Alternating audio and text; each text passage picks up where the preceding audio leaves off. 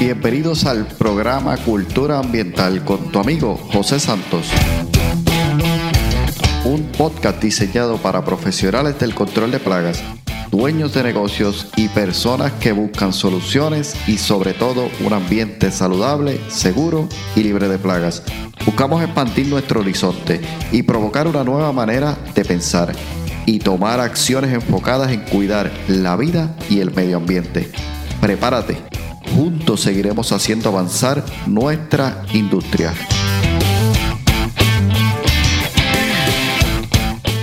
Hola, ¿qué tal? Bienvenidos al episodio número 8. Y hoy vamos a estar compartiendo la entrevista que tuvimos a bien hacerle a nuestro amigo Ricardo Ferrario desde la Argentina. Tuvo eh, la, la gentileza, ¿verdad?, de aceptar nuestra invitación eh, lo conocí por medio de la pandemia en muchos de los cursos que he estado eh, asistiendo a través de plataformas que se generaron para poder aprender sobre todo este campo nuestro que tanto nos apasiona de control de plagas. Y de ahí pues hemos estado en comunicación y me tomé la tarea de invitarle para entrevistarlo y traerlo al podcast.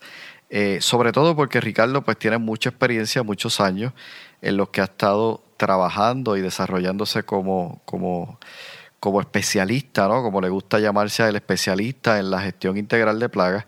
Y realmente pues quería traer todo ese conocimiento y compartirlo con la audiencia, con todos ustedes. Así que vamos a estar hablando sobre sus proyectos, sobre los libros que ha trabajado, la importancia que tienen, la importancia de las inspecciones, la gestión del control de plagas, y también lo que él ve y espera ver en el futuro sobre el control de plagas. Así que no quiero eh, seguir comentándote nada, sino más bien pasar directo a la entrevista. Así que comencemos. Hola, ¿qué tal? Saludos, bienvenidos al episodio de hoy del podcast Cultura Ambiental y hoy nos visita eh, como parte de las entrevistas que estamos realizando un gran amigo de Argentina. Su nombre es Ricardo Ferrario y vamos a estar conversando acerca de él y de lo que ha estado haciendo, ¿verdad?, en favor del, de la industria del control de plagas, no solamente a nivel de Argentina, sino también a nivel internacional, diría yo. Así que vamos a estar compartiendo con él. ¿Cómo estás, Ricardo? Hola, José, ¿cómo estás? Este, muchísimas gracias por convocarme y es un placer estar contigo.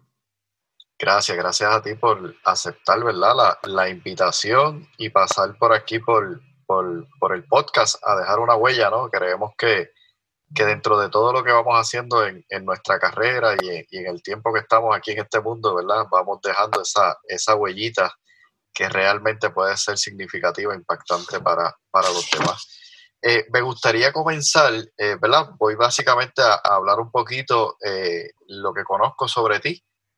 sé que eres autor de dos libros relacionados al control de plagas profesor y docente eh, de cursos de gran impacto y eres también especialista en lo que se conoce como gestión integral de plagas.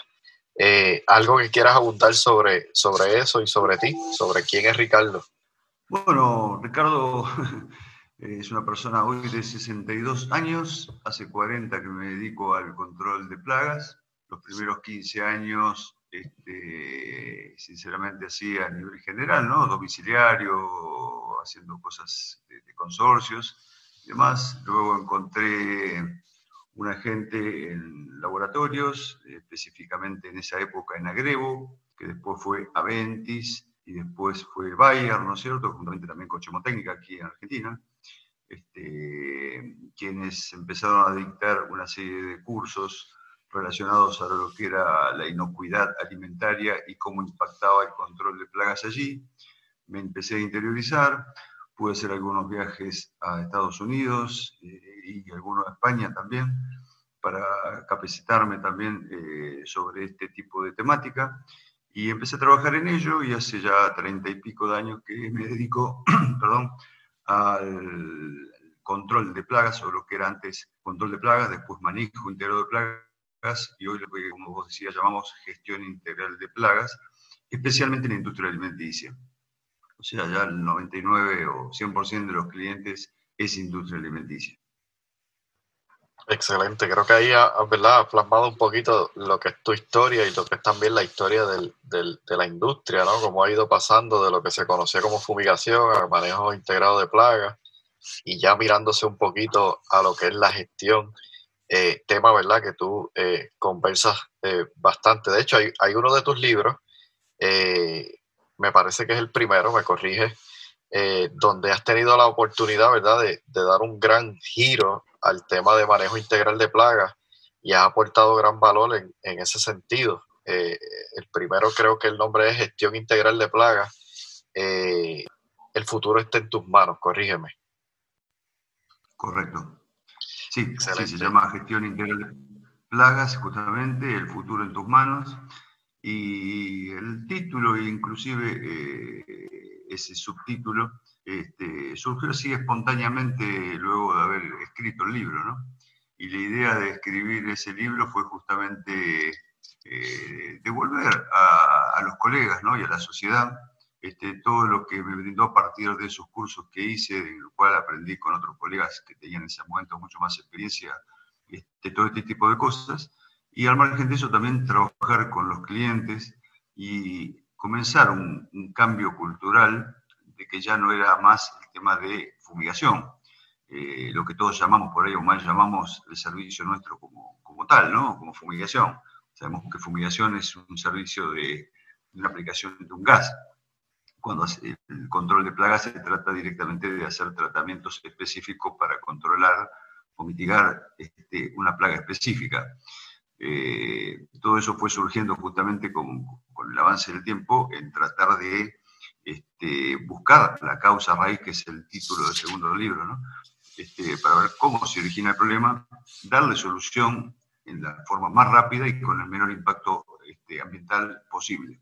Y ese es el cambio, cultural que estamos logrando entre todos y es lo que traté de plasmar en el libro, ¿no? Simplemente transmitir esas experiencias o un know-how de trabajo para que, bueno, que le parezca bien, comparta la filosofía este, ir en ese camino como una guía nada más, no, no, no como, como, una Biblia, digamos, de, la gestión integral de plagas, sino como una experiencia de una de las personas que trabajan en el sector. Sí, ciertamente así lo, así lo, lo, sentí cuando lo leí inicialmente y, y, cada cierto tiempo, ¿verdad? Dependiendo del el tipo de trabajo que esté haciendo, o el tema el que esté tratando, hago referencia a él porque me parece que es una, es una forma de incluso mantenerse eh, actualizado, ¿no? Yo soy de los que pienso que el, el, conocimiento todos los días es nuevo, todos los días podemos aprender algo nuevo y el hecho de haber leído un libro o haber cogido un curso, pues no, no significa que ya lo sabemos todo. Eh, en el caso del, de este libro particularmente, que hay, hay ciertos puntos que a mí me, me, llamaron mucho la atención y los voy a ir trayendo ¿verdad? a lo largo de la entrevista, eh, pero me gustaría que mencionara por qué gestión integral de plagas, aunque mencionaste algo ahora, pero más enfocado a esa diferencia entre lo que es manejo integrado de plagas versus gestión integral, integral de plagas.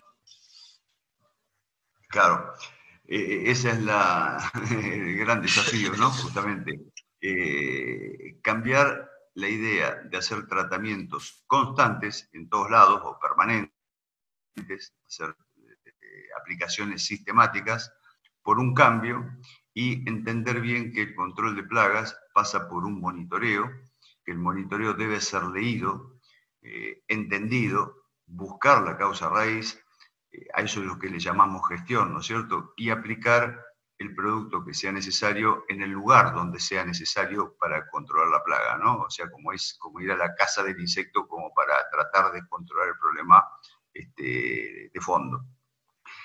No solo eso, sino también hacer un análisis de tendencias en toda la cadena.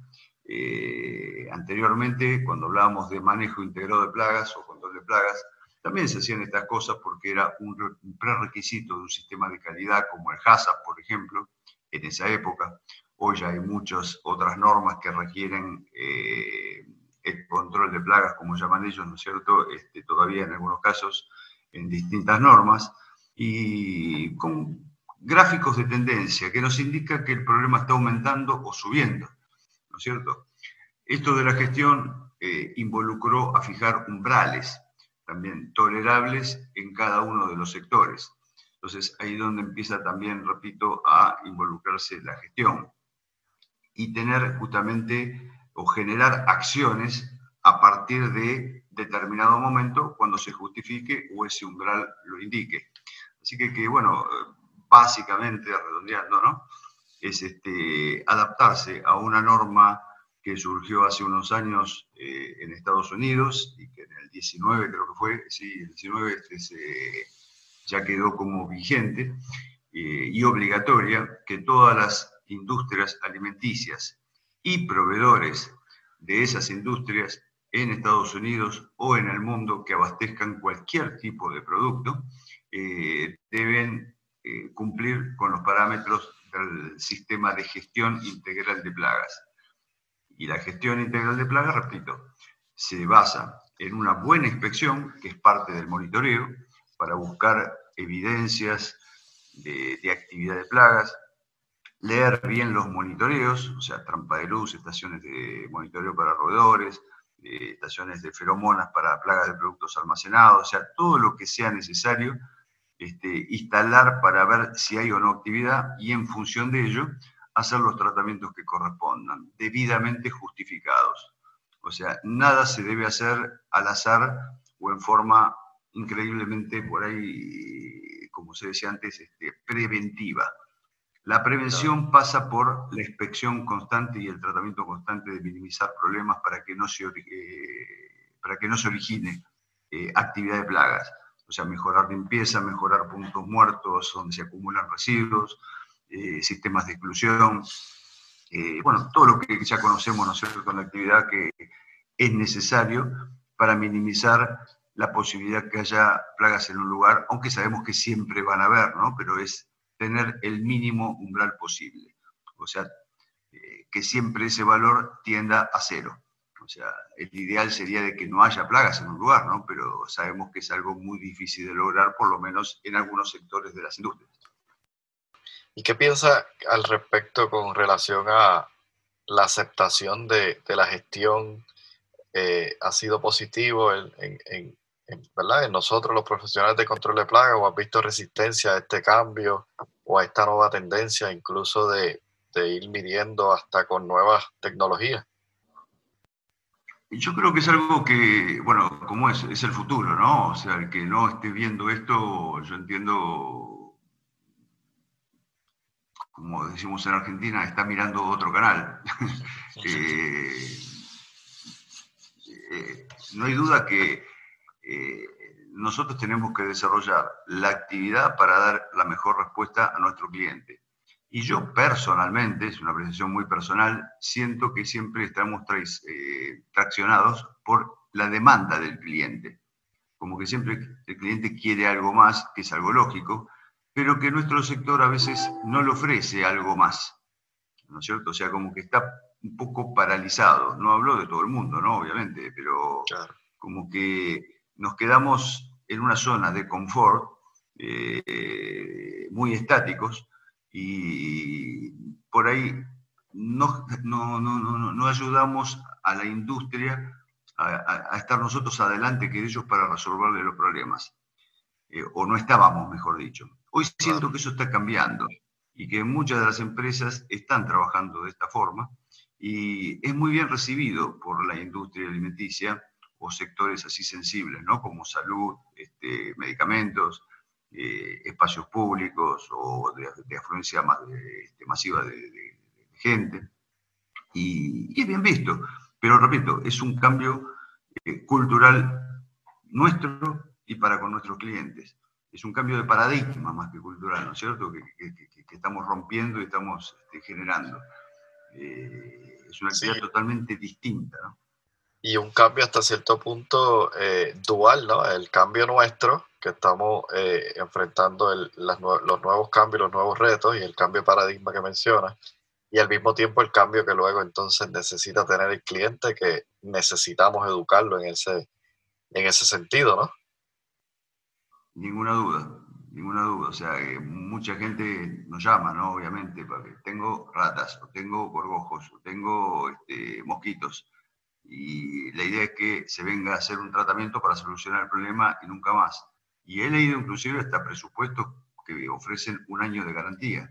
Ah. Y eso realmente, qué sé yo, no sé, pero me, me da eh, que pensar, o sea, ¿quién puede ofrecer una garantía de un año para que no entre una rata a un lugar, o una cucaracha, o una paloma, o lo que sea, ¿no es cierto? Es algo muy complejo. O sea, uno puede resolver el problema hoy, ahora, pero esto es dinámico y si uno deja una puerta abierta o entra un pallet con problemas, entró. O sea, la garantía no existe. Es una tarea permanente y dinámica. Sí, creo que esa es la clave, entender que es una tarea dinámica y como tal pues hay que, hay que entender y, trabajar las herramientas que tengamos a, nuestro alrededor. Ricardo, cuando, cuando colocas en el título el futuro está en tus manos, es, una expresión, yo siento como hasta cierto punto que es una expresión, una invitación como a, tomar acción. E, es, por ahí donde realmente eh, ibas en el, en el título. Sí, sí, justamente. O sea, el futuro en tus manos en este libro es justamente como se habla mucho de gestión, que es algo que no está todavía este, impuesto ¿no? en la mayoría de, las industrias y de nuestras industrias, ¿no? nuestras este, empresas de, servicios, mejor dicho. Es como que dar a entender que hay un proceso de trabajo y una oportunidad de mejora este, para implementar servicios de la mejor forma posible ayudar al cliente a que entienda que nosotros no somos los salvadores de, ese lugar ¿no? en cuanto a plagas, sino que colaboramos con ellos y que el tema del control o la gestión de plagas es una responsabilidad absolutamente de todos. O sea, la empresa de control de plagas es la responsable de asesorar a esa industria para minimizar los problemas y ejecutar los monitoreos y tratamientos que sean necesarios. Pero todos los ojos que están en la planta son inspectores permanentes de la problemática de plagas en el lugar, el cual debe ser reportado en estos sistemas de gestión para tomar acciones lo antes posible, no esperar la visita de la empresa de control de plagas para que esa persona se haga, este, encuentre el problema y haga el tratamiento bajo la responsabilidad que tenga, obviamente, y solucionar el problema sino que es un trabajo absolutamente de todos. Ciertamente, definitivamente. Y unas palabras finales en cuanto al tema del... Perdóname, sí, quizás me faltó agregar, ¿no es cierto?, del futuro, eh, teniendo en cuenta lo que aparece en el segundo y un tercer, este, una tercera publicación que estamos haciendo, en la cual este, se habla también de todos los equipos que hoy tenemos para aprovechar la tecnología y ganar muchísimo tiempo, ¿no? En, cajas de, monitoreo para roedores con sistemas de reporte o información, inclusive vía satelital, ni siquiera ya Wi-Fi. Este, lo mismo para plagas de productos almacenados, lo mismo para insectos, lo mismo para captura hasta de animales domésticos y reubicación.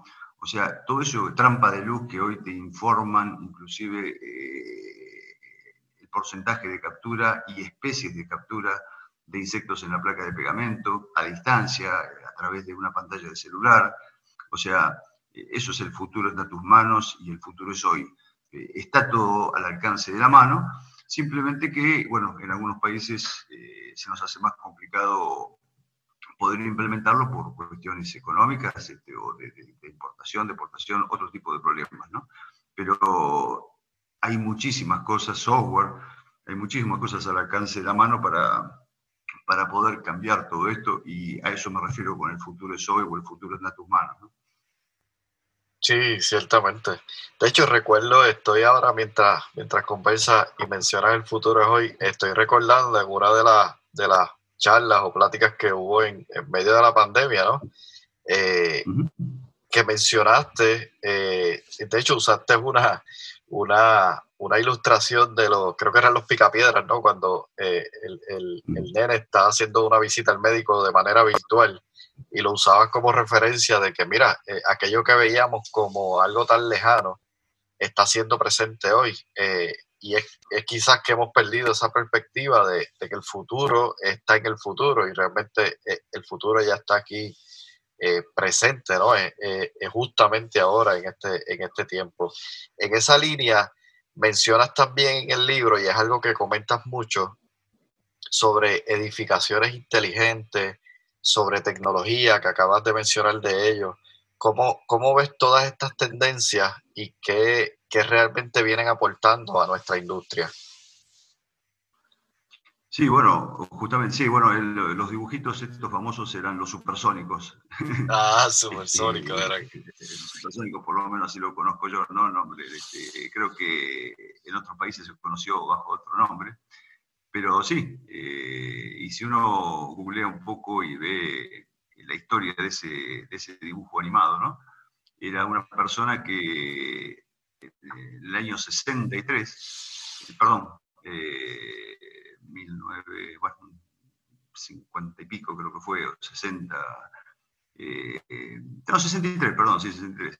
Este, eso iba a pasar en el año 2030 y pico, ¿no es cierto? Y estamos en el 2020 o en el 2019 y ya empezó con toda esa historia que él publicaba como una fantasía, ¿no? O sea que a alguien se le ocurrió, no sé si fue una predicción, pero eh, tiró eso al aire y entiendo que quienes se ocupan de la tecnología como ingenieros y demás, este, lo han visto, lo han tomado dijo, esto es posible y se puede hacer y, se adelantaron. Y una experiencia similar tuve con la pandemia, ¿no? Porque nosotros hemos desarrollado un software también de, gestión integral para uso propio, que después, este, bueno, con el tema de la pandemia se expandió solo a siete países de Latinoamérica, por la simple comunicación ¿no? de, de, estos medios como estamos haciendo hoy, la facilidad de poder comunicarnos. Así que creo que todo lo que antes se tardaba, por ejemplo, 10 años, hoy se empieza a tardar dos eh, en plasmarlo, ¿no? por las posibilidades que tenemos, siempre y cuando nos ocupemos, obviamente. Así que, que la pandemia de alguna forma también nos ayudó a ir más rápido en la evolución de este tipo de cosas, ¿no? en el avance de la gestión integral. Sí, cierto, cierto. Y en cuanto a la pandemia, que bien lo mencionas, ¿cómo, cómo eso impactó eh, tu forma de pensar? Aunque estoy viendo, ¿verdad? Por lo que compartes, que realmente fue como, como ese hilo en, en, favor del, del, viento y has podido ir avanzando, eh, despegando tal vez algunas ideas que, que, se tenían y que no eran muy favorables en, en ese momento, pero creo que y me corrige, ha sido de, de, mucho bien para ir desarrollando todo esto en, en, este tiempo, ¿no? De pandemia. Desde ya, sí, sí, desde ya, porque, bueno, justamente la imposibilidad de estar presencial eh, en reuniones de seguimiento, ¿no es cierto?, en análisis de gestión, por ejemplo, que normalmente se hacen cada dos o tres meses en cada cliente, eh, se vio imposibilitado de hacerlo. Y en épocas que no era pandemia, también no se hacía porque justamente la dinámica laboral no lo permitía, ¿no? Siempre había otra cosa que hacer y se dejaba para mañana este, por parte de los clientes. Entonces, esto de empezar a hacer auditorías o recibir auditorías en forma virtual, este, hasta recorrer plantas con una pantalla de celular este, y ver documentación eh, de una industria multinacional, de un país a otro, ver bien cómo fue evolucionando todo eso, ayudó muchísimo a que uno justamente pueda este, estar más en contacto con el cliente y hacer esos, estos eh, análisis a través de estas este, plataformas. Este, y ya se quedó incorporado. Y ahora casualmente ya este año, como la cosa está mucho más apta como para poder ser presencial, se sigue con esa temática en forma virtual y un mix con presencial, este, que en estos casos sabemos que es necesaria, ¿no? porque hacer control de plagas virtual sí es complicado, no la gestión, pero el tratamiento hay que estar presencial, ¿no? sin ningún tipo de duda. Sí, definitivo, definitivo. Me parece súper bien y, me gustaría invitarte a dar un, paso hacia atrás. Eh, parte de tu libro, ¿verdad? Y cuenta un, un tanto tu historia y noté que habían como unos momentos, ¿no? Yo le llamo puntos de, de inflexión, donde son momentos que uno toma conciencia y se da cuenta de, de lo que realmente quiere, quiere ir haciendo. Y leía que para el 98 eh, estuviste en el primer congreso del laboratorio o el lab Agrego, Agrego eh, donde finalmente allí escuchaste por primera vez eh, el concepto de HACCP. Y me parece, por lo que luego cuentas en el mismo libro, que ahí hiciste un clic con, con todo lo que querías venir haciendo. Cuéntanos un poquito de eso. Sí, tal cual. Ahí yo entendí justamente que el control de plagas era algo más que ir a un lugar a, como se decía, hacer una extracción, ¿no? Por no decir tirar producto en un zócalo y que la gente quede conforme que con eso se solucionaba todo, sino que era otra cosa.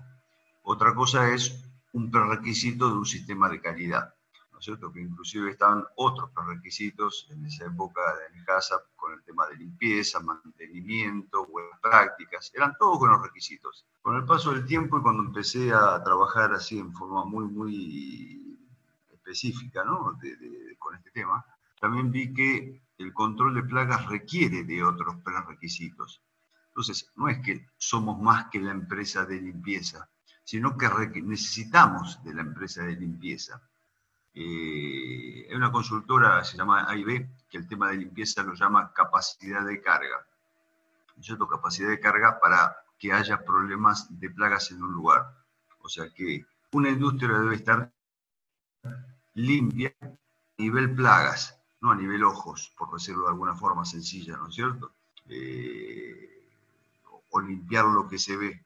O sea, recordemos que donde están las plagas es donde normalmente no vemos, entonces también hay que limpiar lo que no vemos normalmente, hacer algo mucho más específico.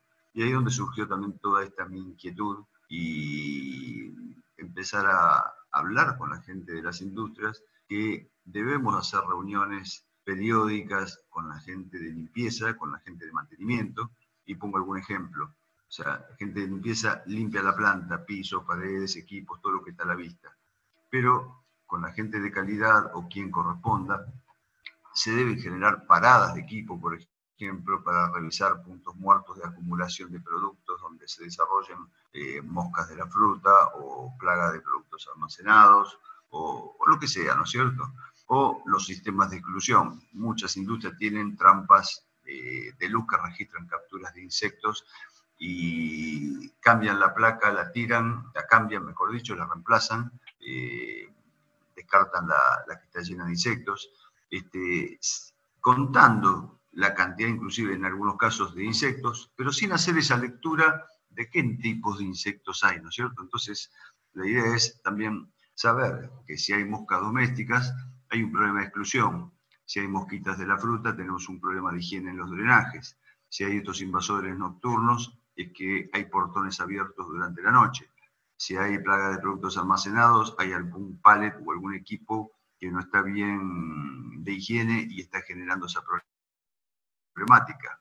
O un producto en un depósito con una cantidad de días determinado que haya llegado con problemas que esté desarrollando inclusive ese tipo de plagas. Entonces, leer bien todo eso, ¿no es cierto? Y trabajar con los equipos de limpieza, como decía, justamente para minimizar estos problemas. Como por ejemplo, hacen también una reparación de equipos y la gente de mantenimiento da el ok cuando el equipo ya está en funcionamiento. Y para nosotros, o para mí particularmente, digo, un equipo o un trabajo de mantenimiento o de instalación de una línea está terminado cuando todos los ingresos de caño y cable que den al exterior o donde sea estén completamente sellados, por más que la línea ya esté funcionando. Entonces, a eso me refiero con que eh, el HACCP despertó algo más en mí, ¿no es cierto? O sea que eh, debe estar todo relacionado, comunicado, consensuado para optimizar el servicio en función de la exclusión, ¿no es cierto? Todos conocemos, por ejemplo, con el tema de ratas, que las plantas o las industrias deben tener tres cordones de monitoreo por norma, el exterior, alambrado de la planta, otro exterior en el perímetro de la edificación y uno interior. Y yo en el libro pongo que entiendo que a veces se pueden llegar a poner hasta nueve cordones, porque también ingresan por cloacas, ingresan por ductos pasacables, por entretechos, por árboles que estén en el perímetro del lugar. O sea, hay infinidad de lugares que también deben monitorearse. Tampoco estoy diciendo de que todas las industrias tienen que tener nueve cordones. Alguna industria por ahí puede tener 15 y otra puede tener dos, porque no tiene parque exterior. Así que, que eh, no todo está escrito, ¿no es cierto? O sea, en una norma, sino que, repito por ahí la palabra dinámica, ¿no? O sea, o, muy particular, que en cada lugar tiene que estar desarrollado el servicio de la forma que sea necesaria para ese lugar. Definitivamente. ¿Y qué papel desde tu punto de vista juega el profesional de control de plaga en, todo esto? Justamente, hacerle entender al cliente este tipo de cosas, ¿no es cierto? ¿Qué es lo mejor que le podemos dar para solucionar el problema y qué necesitamos de ellos? O sea, que no piense que nosotros le vamos a solucionar todos los problemas si ellos no están involucrados. Es fundamental que ellos estén involucrados e incluso hacer análisis de costos este, de pérdidas de productos que hayan sido descartados por plagas y problemáticas que se hayan generado y que hayan generado determinados perjuicios. Este, ¿Para qué? Para documentar todo lo que sea necesario y elevarlo a la gerencia y muchas veces este, romper ese freno también que se tiene en una industria por no hacer una inversión, inversión determinada para solucionar problemas o minimizar posibles problemas que se puedan generar por plagas. Así que, que explicar bien todo esto, que nuestro interlocutor en la industria lo sepa de la mejor manera y lo sepa transmitir a sus superiores, es la mejor forma para que desde la cabeza de la industria baje en línea en función de las necesidades que tengamos y poder trabajar en conjunto con todo lo que se requiera, de la mejor forma. Ciertamente, ciertamente. Eh, recuerdo y estoy tratando de, recordar los números exactos, que quizás me equivoque en alguno de ellos, pero mencionabas en, en alguno de los cursos incluso que eh, en cuestión de por ciento, eh, prevención era como un 80% de nuestro trabajo un 15% lo que era el monitoreo y ya un solo un 5% en, en control. Eh, ¿Estamos nosotros como profesionales enfocados hoy día en, en eso realmente? Sí, te digo, eso es un dato que yo, bueno, encontré en algunos de los cursos que, hice con esta gente que te comentaba, e incluso son, son, es información este, mundial, ¿no? Eh, que esto tiende a eso, justamente, un 80% prevención, un 15% monitoreo y un 5% el tratamiento específico, de forma aproximada, obviamente, ¿no? Pero sí, se mantiene eso, incluso te diría que hasta menos.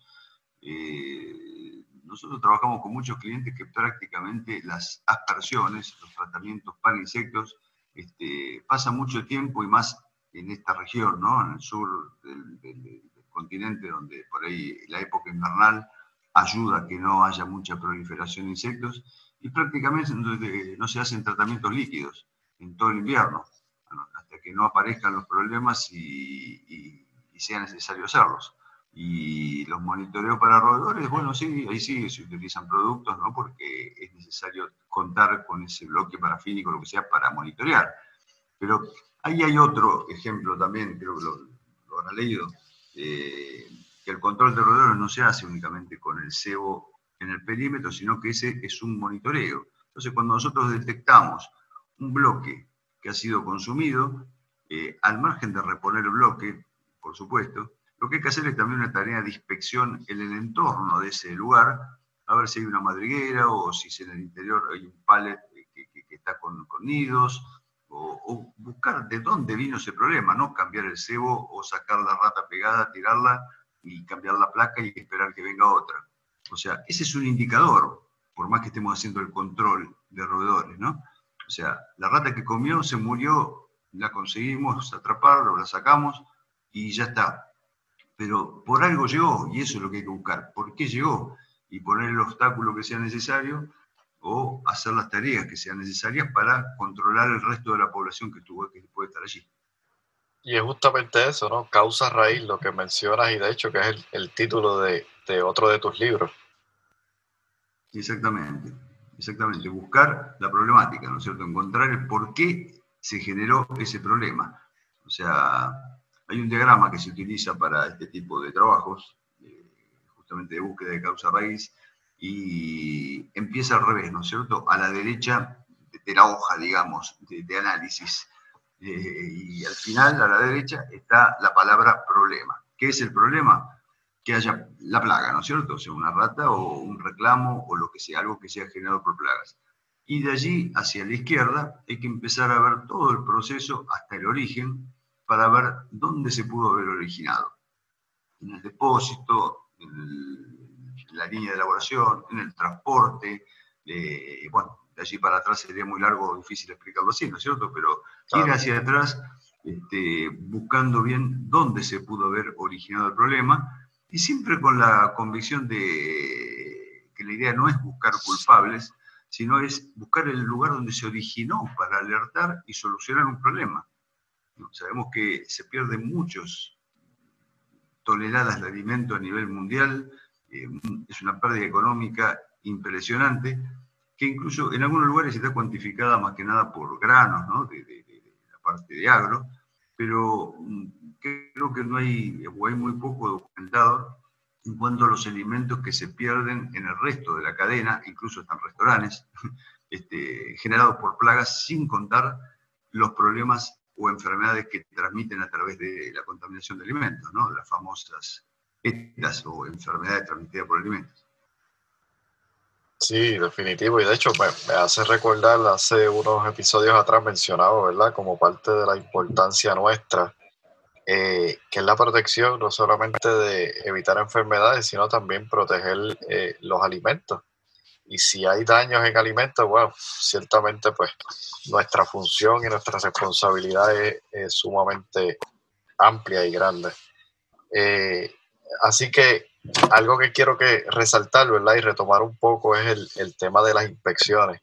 Eh, ¿Cuán importantes son y qué a lo mejor uno o dos elementos debemos tener siempre en cuenta para poder hacer una, excelente inspección? La inspección yo lo aprendí también con un entomólogo este, me hice amigo, digamos, Mike Humble, que es un, especialista en, plagas de productos almacenados en Estados Unidos, a quien le agradezco muchísimo, ¿no? También porque eh, me enseñó justamente a inspeccionar. Eh, si bien uno, bueno, los años también uno entendía que sabía, todos los días, ahora ya sé que, o siempre supe, va, que hay todos los días para seguir aprendiendo, ¿no? O sea, no vamos a morir aprendiendo. Eh, y más en estos temas dinámicos. ¿no? Y para ir al punto concretamente, la inspección eh, no es más ni menos tener un ojo entrenado y contar con los elementos necesarios para poder hacerla. ¿no? Y no es entrar a una planta o ir a una fábrica o a una cocina de una casa o donde sea a mirar un cajón y ver si hay este, cucarachas o otra una cocina o, lo que sea, ¿no? Sino percibir realmente e investigar, e ir con una espátula y sacar polvillo debajo de una pata de un rax, eh, mover un pallet, eh, hacer, sacar un entretecho, y levantar un piso técnico, revisar abajo, o sea, ir donde no vemos, ¿no es cierto?, para detectar justamente evidencias. ¿Qué son las evidencias? Eh, fragmentos de insectos, huellas de roedores, por ejemplo, excretas, hasta olores. Eh, tenemos que percibir olores, o sea, los, distintos tipos de plagas también tienen olores, los cuales nos tenemos que ir entrenando, ¿no? Y eso se adquiere únicamente en la calle, como decimos acá, ¿no? En el terreno, en el campo. O sea, empezando a aprender qué es un olor a plaga de productos almacenados, qué es un olor a, cucarachas, inclusive a una, excesiva presencia de cucarachas, qué es olor a orina de roedores, ¿no es cierto? O sea, uno percibe ya cuando entra a un lugar si hay un problema, o sea, un problema que sea de magnitud, no, no porque haya un insecto se va, a se va a percibir eso.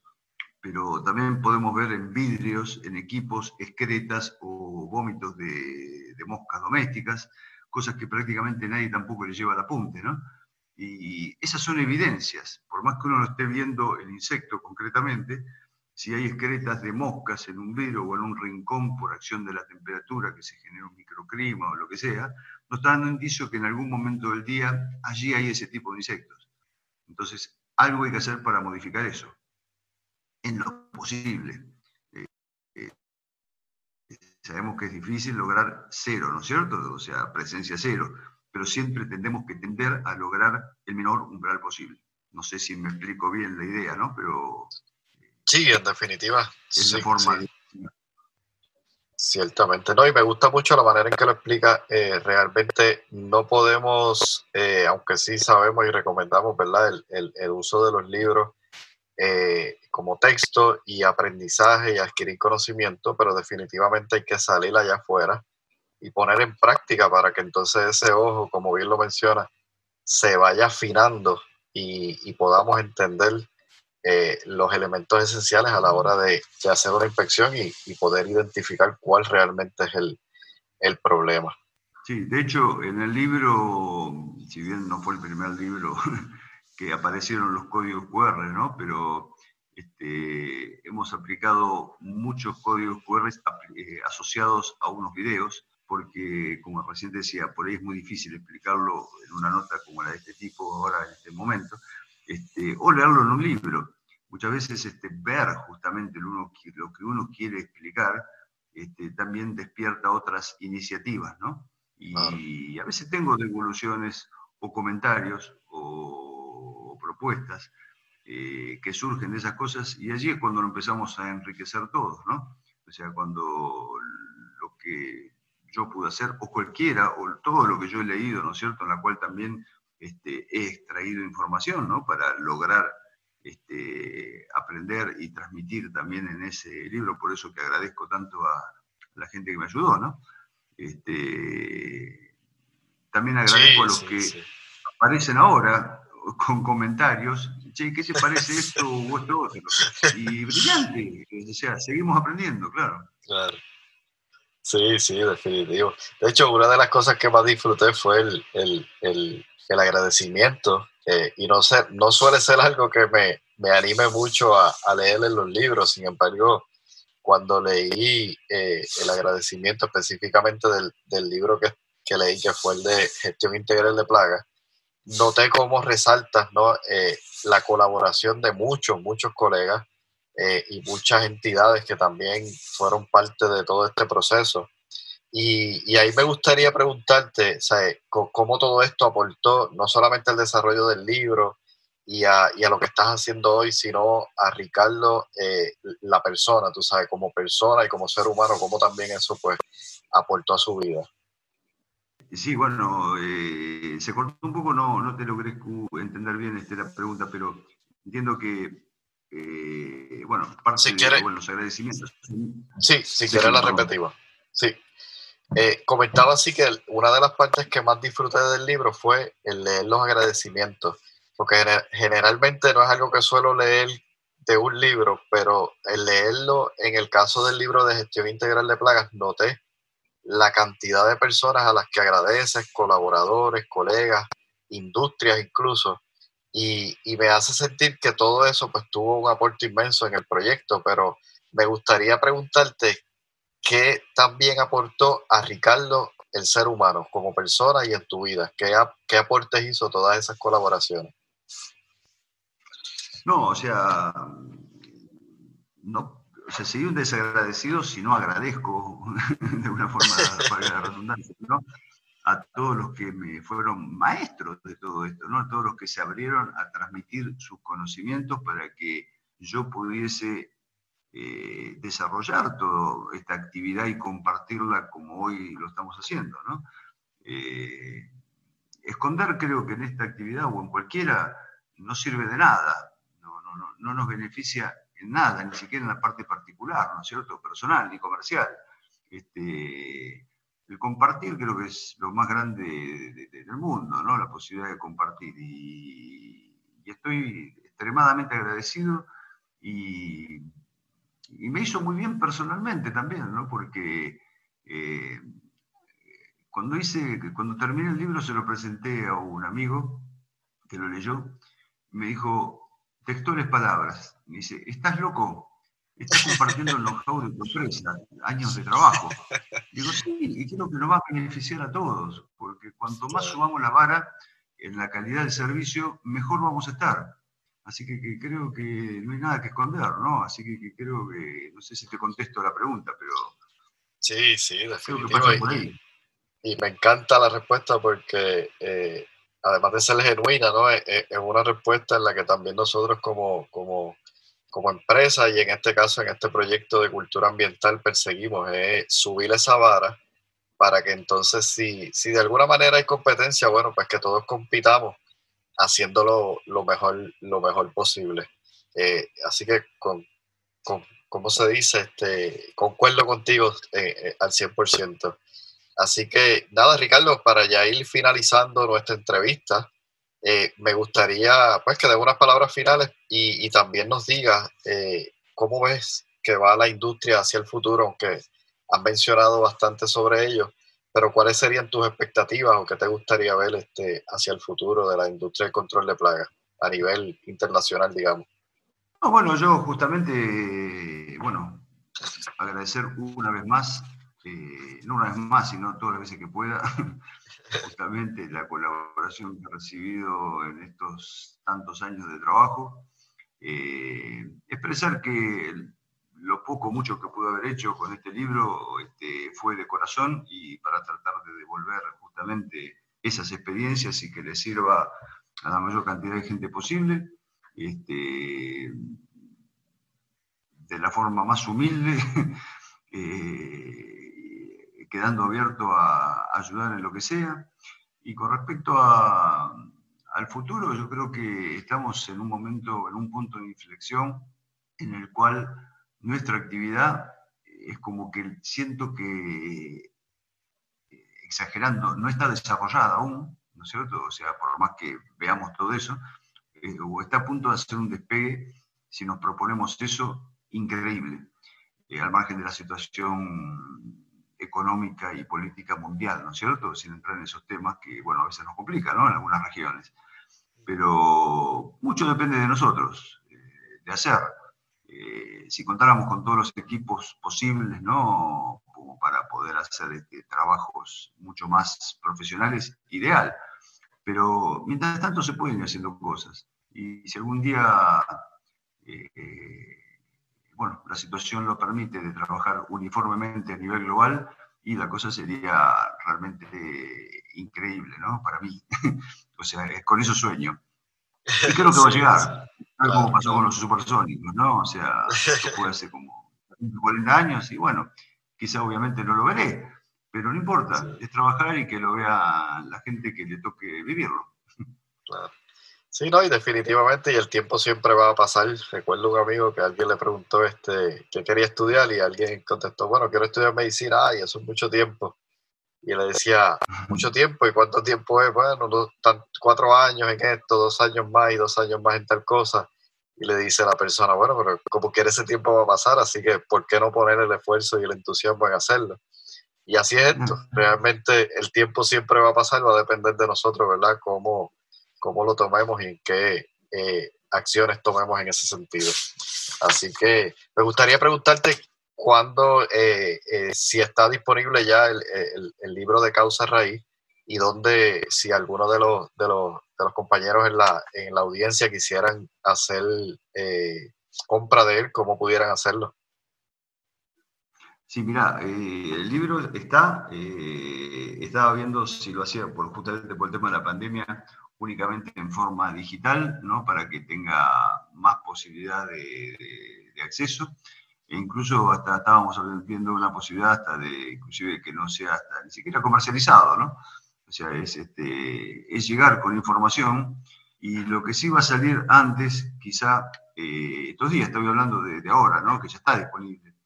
Eh, se está viendo, terminando con la tramitación únicamente de los registros. Pero hay otro trabajo que estuvimos haciendo con una industria multinacional, eh, justamente de los sistemas de gestión integral de plagas de plagas de productos almacenados en toda la cadena, desde el agro hasta el, hasta el supermercado, digamos, ¿no? o hasta el centro de comercialización. O sea, qué cuidados se deben tener y qué garantías puede dar una persona de otra u otra a través de toda esa cadena. Es un trabajo que llevó dos años más o menos hacerlo y ahí se va a volcar absolutamente todo. Eh, se hicieron en cuatro países simultáneamente con todo este sistema de gestión. Eh, yo me encargué de recopilar toda esa información al margen de hacer esos monitoreos y controles eh, acá en el país y en otras empresas a través de, de, otras personas que, bueno, ya ahí aparecerán en el libro. Y eso va a ser también de distribución gratuita. Y eso sale ya en estos días también. Así que, creo que también va a ser un aporte muy interesante porque no solo se habla de la gestión en cada uno de los eslabones, sino que se cuantifican eh, o se cuantificaron las pérdidas que hubo al inicio del programa y cómo terminó todo el programa únicamente con tareas de inspección sin hacer un solo tratamiento químico. Y increíblemente eso fue apoyado también por laboratorios, o sea que venden productos, o sea, todo un sistema de gestión para hacer prevención apoyado por laboratorios que venden productos sé, es paradójico el tema, ¿no? Pero es un desafío también muy importante y que me enorgullece haberlo este, propuesto y que me hayan escuchado y que me hayan abierto las puertas para hacerlo, ¿no? Me parece genial, me parece genial. Así que estaremos al pendiente de eso. También colocaremos, ¿verdad? Algunas notas de, parte de Ricardo Ferrario y dónde pueden conectarlo para que entonces se mantengan al tanto de, de todas estas nuevas eh, proyectos que están surgiendo. Así que nada, Ricardo, agradecido porque te haya dado la oportunidad de esta entrevista. Realmente la he disfrutado mucho y esperamos que en el futuro, ¿verdad? Con todos estos proyectos, pues podamos volver a conectar y, estemos compartiendo nueva información para la audiencia.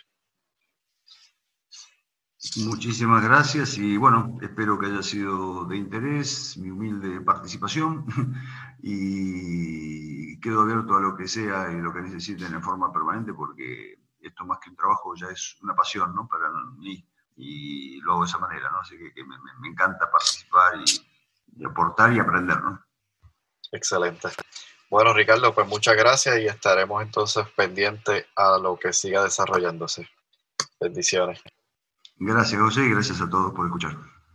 Cuéntame, realmente ha sido una entrevista eh, espectacular, me gustó mucho. Eh, espero que todas esas respuestas que que Ricardo da a, las preguntas que estuvimos haciéndoles pues sean de, mucho agrado para ti, sobre todo que tomes notas. Vuelve y repasa este, este podcast, este episodio. Creo que es un podcast donde no solamente estás aprendiendo eh, temas de actualidad, sino que también te expone a nuevas cosas. Creo que es una, una semillita que se queda ahí para que siga germinando, ¿no? Hay mucho por hacer, hay mucho por hacer, hay mucho que aprender. Y si te fijas, al final de la entrevista, él menciona que, que él todavía ve que esto está despegando. Y si tú estás en este tiempo, en este podcast, en esta industria, es porque realmente vas a ser parte de este proceso y yo te animo a que continúes aprendiendo, educándote y buscando mucha más información. Abajo dejo las notas para que puedas aprender un poquito más sobre Ricardo y, y lo que está haciendo y los proyectos que comenzó, que comentó, que va a estar lanzando. Y por último, antes de despedirme, te invito a que vayas a iTunes y dejes una reseña. Sabes que iTunes, por medio de su plataforma, puede hacer visible el podcast por medio de las reseñas y comentarios que se dejan. Si te parece bien, ve allí, coloca tu comentario, tu reseña y si es posible y te parece bien, coloca cinco estrellas para que mucha más gente pueda alcanzar y ver este contenido que estamos compartiendo. Así que me despido, no sin antes decirte, recuerda que juntos seguiremos haciendo avanzar nuestra industria. Bendiciones. Has escuchado el podcast Cultura Ambiental. Para más información visita nuestra página web culturaambientalpr.com Allí encontrarás información sobre este tema y sobre otros temas de interés. Cultura ambiental, impactando la industria del control de plagas.